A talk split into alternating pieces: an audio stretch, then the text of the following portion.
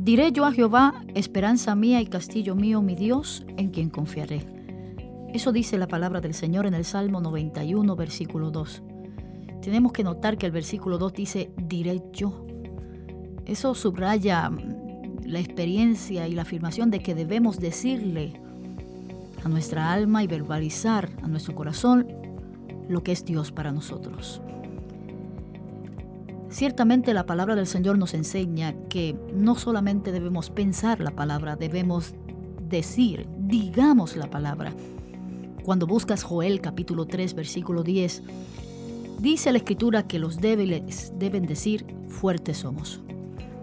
Una y otra vez vemos grandes hombres del Señor, como lo fue David, Josué, eh, muchos personajes bíblicos que declararon confesiones de fe poderosas, y las declararon en voz alta, en medio de situaciones peligrosas. Yo creo que en el día de hoy será maravilloso el que podamos decir, Señor, tú eres mi esperanza, eres mi refugio, eres mi castillo, eres mi fortaleza, eres mi Dios, eres mi Señor. En ti pongo toda mi confianza.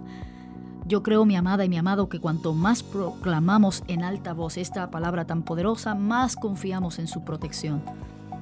Muchas veces como cristianos concordamos mentalmente que el Señor es nuestra esperanza, pero eso no es suficiente. Cuando lo decimos en voz alta, el poder fluye. Y me gusta pensar en esto, en ese poder de la palabra que se hace viva dentro de mi corazón. Cuando declaramos su señorío y su protección, abrimos la puerta al lugar secreto, a ese lugar donde yo puedo ver la manifestación de un Dios vivo y poderoso. El salmista proclama personalmente a Dios. Le dice, tú eres mi castillo, eres mi Dios, eres esperanza mía. Qué maravilloso es sentir que Dios es parte nuestra, es mío, es tuyo, es de todos. Ciertamente en esta maravillosa experiencia de reflexión, el Señor nos está invitando a que digamos lo mismo. Señor, gracias porque yo sé que tú eres el Dios poderoso, que te manifiestas de manera viva y extraordinaria a través de tu palabra. Tu palabra dice que eres lámpara a nuestros pies, lumbrera a nuestro caminar. Señor, y en esta hora queremos decir en alta voz lo que tú representas y eres para nosotros. Eres nuestra esperanza, nuestro castillo.